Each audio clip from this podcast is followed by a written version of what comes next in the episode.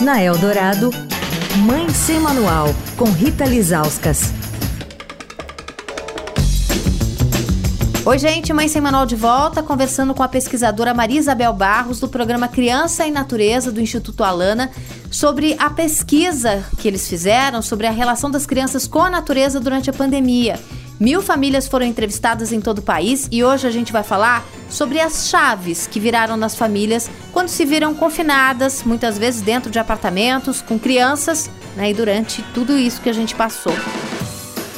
Marisabel, o que, que vocês ouviram da família? Quais foram os planos que fizeram? Quais mudanças de hábitos planejaram ter? Olha, a projeção para o futuro é que após a pandemia as famílias sim aumentem seu contato com a natureza. Então, 75% dos respondentes pretendem levar mais as crianças para espaços públicos, como praças e parques, do que faziam antes da pandemia, né, com o afrouxamento do isolamento social e a reabertura desses locais. E muito interessante também é a percepção de que a experiência da pandemia trouxe uma preocupação maior com a conservação da natureza e a sua importância para a qualidade de vida nas pessoas. Né? Então, eu acho que essa experiência trouxe uma percepção muito clara de que a natureza, o contato com a natureza, ele é um fator determinante de saúde. Né? Então, 64% das famílias passaram a valorizar mais a conservação da natureza e 59% passaram a pensar mais sobre a importância de ter áreas verdes na cidade. Então, eu acho que isso pode ser uma, um,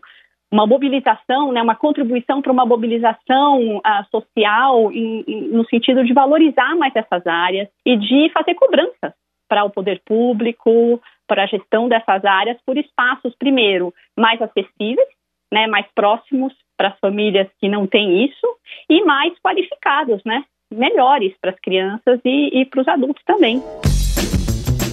Amanhã, os impactos positivos para a saúde física e mental que a natureza gera na vida das crianças. Quer falar com a coluna? Escreve para mãe sem manual, arroba estadão.com. Rita Lisauskas para a Rádio Dourado, a rádio dos melhores ouvintes. Você ouviu Mãe Sem Manual, com Rita Lisauskas.